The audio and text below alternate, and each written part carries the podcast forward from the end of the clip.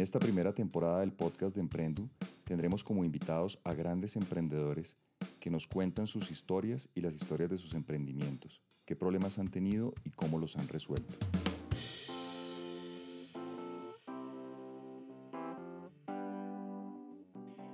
Muy buenas tardes a todos. Nuevamente en el podcast de Emprendu con una invitada tremendamente especial. Estamos con Teresa Costantini. Teresa no solamente es una artista, sino es una artista emprendedora. Teresa ha sido actriz, ha sido guionista, ha sido directora. Teresa montó en el año 1987 Buenos Aires Producciones y sus películas se han exhibido en festivales internacionales como el de Moscú, Montreal, Shanghai, Chicago, Los Ángeles, Cartagena, La Habana, Toronto, mejor dicho, por todo el mundo. Las películas de Teresa son Yo soy así, Tita de Buenos Aires, que es una película reciente del 2017, donde ella fue directora y escritora de la, historia original. Y hay otras películas también que, que, en Colombia hemos tenido la oportunidad de ver por el cable, como El amor y la ciudad. Teresa, muy buenas tardes. ¿Cómo has estado? Muy bien, buenas tardes. Muchas gracias por esta invitación a ser no, a ti muchísimas gracias por aceptarla. Teresa, ¿cómo, ¿cómo es la historia tuya para que te volvieras emprendedora? Bueno, yo siempre digo que el, principio del ser emprendedora debe haber nacido conmigo, por un lado, porque yo siempre quise ser actriz desde muy chica, pero me casé muy joven y había que ganarse la vida y entonces me la gané de, de muy diferentes maneras, desde tejidos que vendía, desde hacer comidas infantiles para para fiestas de niños, porque me gustaba cocinar y todo esto creo que viene de esa historia familiar donde mis tías cocinaban, mi abuela tejía me enseñó a tejer. Y fueron las maneras que encontré para empezar a poder tener un pasar y ayudar a quien en ese momento era mi marido y que fuimos teniendo finalmente cinco hijos, digamos. Pero pude, por suerte, en algún momento de la historia eh, pasar a, estudiar teatro y, lo, arranqué en la Alianza Francesa porque hablaba francés y encontré un grupo de teatro ahí, un grupo de pertenencia y me di cuenta con el tiempo y con los años que lo mío tenía que ser, eh, de alguna forma yo tenía que armarme de una estructura que me organizara la libertad que yo necesitaba para no depender de la convocatoria, de que me llamen para trabajar, de que, ¿por qué? No porque sea una, una mujer especialmente dotada para el business, porque si bien me fue muy bien con esos emprendimientos y pude haber hecho de eso algo increíble, no era mi vocación, eran creativos, pero no era mi vocación. Entonces cuando arranca mi vocación, y puedo empezar a trabajar después de años de estudios con grandes maestros de la Argentina como Gede Krila, Augusto Fernández y Agustina Leso, Néstor Raimondi, yo me aboqué a hacer obras de teatro y armar todo el proyecto para que se pudiera adaptar a la necesidad que yo tenía, que eran mis tiempos, ¿no? Y luego vino la televisión, que fue por un gran director y, actor que conocí, Luis Agustoni, que me vio actuando y me, me, convocó para un proyecto televisivo. Y ahí dije, bueno, televisión y cine, ¿y por qué no? María Luisa Bember ya filmaba y, y ya producía, y yo sentí que podía arrancar con, con, con esa, esa parte, que iba a ser más fácil de sostener la familia si hacía una película de vez en cuando que el teatro. El teatro es muy demandante porque tenés que estar de jueves a domingo y bueno, era un horario complicado para tener familia. Y así monté Buenos Aires Producciones y, pude hacer mi primera película que se llamó Nunca estuve en Viena, en la que además tuve la idea original y, y se armó, bueno, la producción y toda la convocatoria y fue un primer proyecto bastante, bastante dificultoso, bastante complicado, pero con un elenco maravilloso, porque estaba China Zorrilla, Alberto Segado, Hugo Soto, Mercedes Morán, que hoy es una actriz tan reconocida y recién empezaba. Y bueno, y descubrí que de ahí no me iba a mover nunca más. Yo decía en un día de rodaje en el que en el que las cosas no venían bien, no van a poder conmigo, no van a poder conmigo, no van a poder conmigo. Y así fue. Seguí y seguí y seguí y seguí adelante y ya son más de 30 años de, trayectoria, la empresa nunca se cerró, eh, siempre pude seguir produciendo y en un momento dado dije, me parece que lo mío es dirigir y me pasé a la dirección. Vi que te casaste muy joven, fue a los 17 años, ¿no? Sí. ¿Cuándo, a qué edad montaste tú tu empresa? Y tendría 36, 35, porque sí, 35. A los 35 años y a los 37 filmé mi primer película. ¿Y ya tenías tus cinco hijos? Eh, tenía mis cinco hijos. El más chiquito era, era, era muy chico, es el que, el que siempre digo, se llama Tomás, y Tomás siempre decía, a mamá la están filmando. Era muy chiquito, pero para él siempre fue normal, ¿entendés? Y eso para mí me, me da una inmensa alegría, porque me veía como, como una mamá que trabajaba. No sé, había algo en eso de mi crianza, donde mamá se quedó siempre en ama de casa y quizás dejó de hacer cosas que quería hacer, que es un poco la historia de esa otra generación, ¿no? pero a mí me, encantaba que dijera eso. Y, a mis hijos siempre les pareció fascinante el mundo en el, que, en el que yo incursionaba y de hecho, bueno, tengo una hija que se dedica a la literatura y un hijo Eduardo que es fotógrafo, músico y también estuvo mucho tiempo involucrado con la producción de cine, así que eh, se sembró algo en, ellos. Teresa, ¿y cómo, cómo fue ese paso desde ser, digamos, un artista, de ser actriz, allá producir? Es que eh, me parece muy importante ese, ese punto que nos cuentes porque yo creo que en, en, en el mundo, en, por lo menos en nuestro país, no son muchos los, los actores que, que, digamos, pasan desde de ese mundo artístico a ese mundo empresarial. Entonces me, me inquieta saber ¿Cómo, ¿Cómo fue ese paso? ¿Cómo te surgió esa idea? Bueno, me di cuenta que yo sentí, mira que lo conozco, pero yo sentí que ya era muy grande eh, para arrancar una carrera porque no había empezado profesionalmente antes de los treinta y pico y yo sentía que ya era como un poco tarde y que, y que me iba a ser muy difícil eh, por la vida que yo tenía ir a golpear puertas y bueno, no vi, no vi otra manera, la verdad que yo no vi una manera de decir, bueno, me busco un representante, hago el camino que hace cualquier actor o cualquier artista. Yo sentí que producía o no iba a poder eh, hacer lo que quería hacer. Tiene mucho que ver con el tiempo, con la libertad, con la libertad de tomar las decisiones.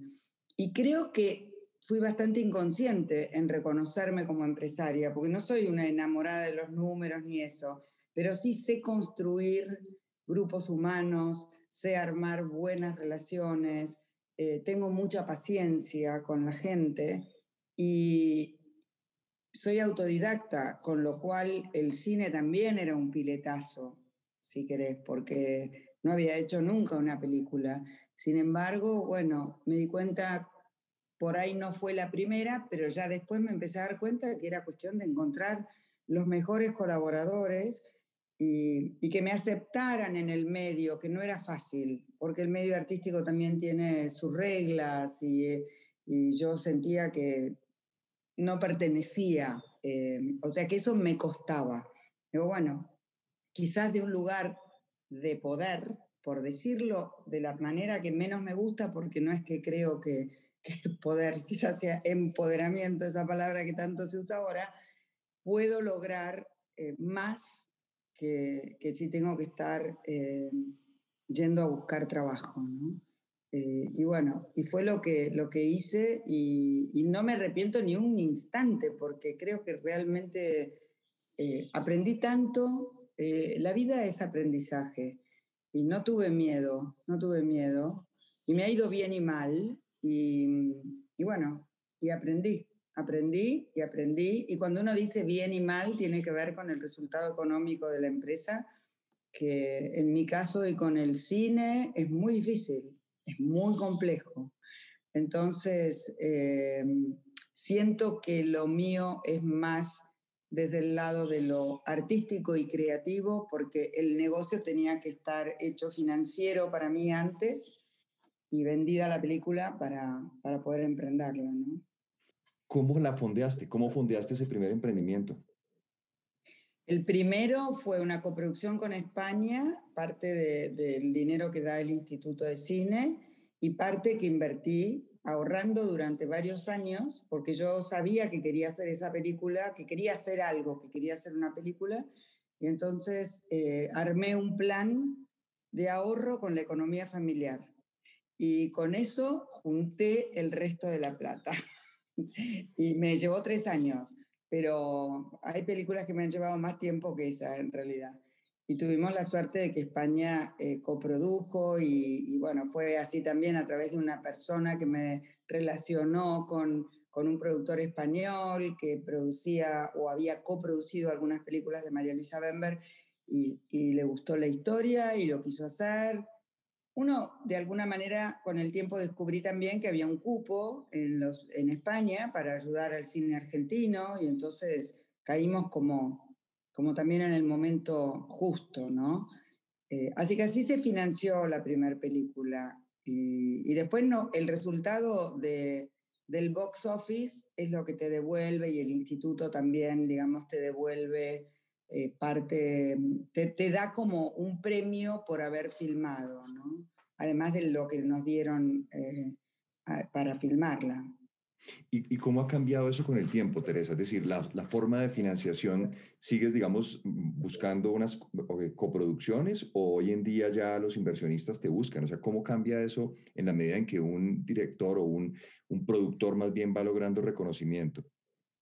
Mira, la verdad es que eh, hay algo que, que quiero señalar porque yo no sé si es porque saben que yo tengo una empresa que de alguna manera se autoabastece y que Evidentemente, mis fondos vienen de otro tipo de negocios, que son más financieros, inmobiliarios o lo que sea, donde les cuesta muchísimo apoyarme. O sea, en, en, en cuanto a coproductores nuestros, argentinos. O sea, yo la realidad es que tuve un par de películas que fueron, que fueron coproducidas y después en las últimas si bien tuve inversores y armo así pool de inversores y demás, el, pero lo más grande de la, de, la, de la producción lo invertí yo de mi propio bolsillo. Un poco como, como han hecho muchos artistas argentinos en la época del gran cine que se hacía, ¿no? Hugo del Carril fue uno de ellos. Que, porque porque recorro todos los caminos antes de empezar una película y con esta última, con Tita, yo me dije, bueno, si no les interesa y yo no les intereso, no quiere decir que la película no le interese a la gente, así que yo la voy a hacer igual. Y de alguna manera, eso para mí es un triunfo sobre algo, porque la película recorrió el mundo de verdad Cancillería Argentina no para de pedírmela y ha ido, pero a los territorios más inverosímiles que se te pueda ocurrir. No deja de andar, igual que El amor y la ciudad, que justo la señalaste, pero son dos películas que fueron por todos lados. Y no, no la vendía ninguna plataforma, ni Netflix, ni nadie se interesa. O sea, te das cuenta que es, mis películas son figuras de mujeres, ¿Y algo pasará con eso? No lo sé. Tampoco me preocupa hoy saberlo. Me parece que la militancia está en hacerlo, si es que hay alguna, y en entregar la historia y después seguir el camino. Porque yo la paso bárbaro. Yo, yo fui muy feliz haciendo, haciendo mis películas, algunas con más o menos dificultades, pero Tita y Felicitas, que son las últimas dos y que me llevaron mucho tiempo entre ellas, nunca en mi vida fui más feliz que en ese set de rodaje. Así que armo buenos equipos y la gente la pasa bien también. Así que eso, eso para mí tiene más valor que muchas otras cosas. hay, que, hay que pelear, el mundo del cine es peleado. Teresa, ahorita hablabas de las dificultades. ¿Cuál ha sido la principal dificultad que has tenido que, enfrentar tú como emprendedora? Y para mí la, más difícil fue cuando vos crees que te cierren los números y, y, sentís una presión muy grande por, el éxito del emprendimiento, ¿no? Y, y yo tengo la, yo, yo ya aprendí que el éxito es eh, hacer, es hacer, emprender es emprender. Eh, por supuesto que vivimos en un mundo donde el dinero hace falta y no niego eso. Tengo una situación privilegiada en ese sentido porque arreglé mi economía para que no me falte y veo otros compañeros, amigos, yo ya me he hecho de un mundo enorme dentro del universo del, cine, teatro y demás, donde eh, si no trabajan eh, no se pueden sostener. No es tan sencillo la vida en ese sentido, pero hay muchos que sí. Y creo que mi gran tema fue ese para, para, para poder realmente decir, bueno, eh, esto es lo que, lo que yo quiero hacer, ¿no? Em, pero dificultades, eh, ya te digo, las atravesé. Eh, sentir que, que, te, que te acepten, que te quieran, que valoren, un montón de cosas que no tienen que ver con el otro, tienen que ver con uno que va haciendo su camino y va aprendiendo en el trayecto. Y para mí eso es un gran mensaje que hay que dar, nunca bajar los brazos porque alguien crees que te está diciendo esto porque te deja de lado te está dejando de lado. No todo lo que hacemos le interesa a todo el mundo, pero siempre hay un grupo al que vos podés atraer e interesar. Y ahí radica para mí el secreto de, en tal caso, lo que se llama éxito de un emprendimiento, ¿no? Porque tiene más que ver con, con la vida y con crear esa, esa comunidad. Y en esa comunidad se empieza a desarrollar algo que te enriquece es que tocas un concepto muy interesante y es el de hacer. Tengo un amigo que tiene un dicho y, básicamente lo que dice es que uno tiene que hacer porque, porque el no siempre está garantizado. Entonces, pues hay que hacer porque de tanto hacer en algún momento llegan los sí, ¿no? Y, y, y, tocas ese tema, es, es, muy interesante. Oye, Teresa, ¿y qué harías diferente si, si pudieras devolver el tiempo o mirando hacia atrás, cómo hiciste las cosas, si pudieras devolverte, ¿qué harías distinto? Eh, no, me cuesta muchísimo pensar en qué haría distinto, porque creo que, que hice lo que me llevó a ser mi conciencia, mi pensamiento. No me arrepiento de haber rechazado algunas ofertas o posibilidades de hacer algo, algo diferente, pero que no cuadraban con mi ética o con mi manera de sentir o pensar. Eh, quizás a veces cuento que yo lo que no entendí al principio, cuando hice mi primera película, Nunca estuve en Viena, que era productora y actriz, eh, como que me dieron una gran bienvenida, la prensa, esa parte, ¿no? La crítica.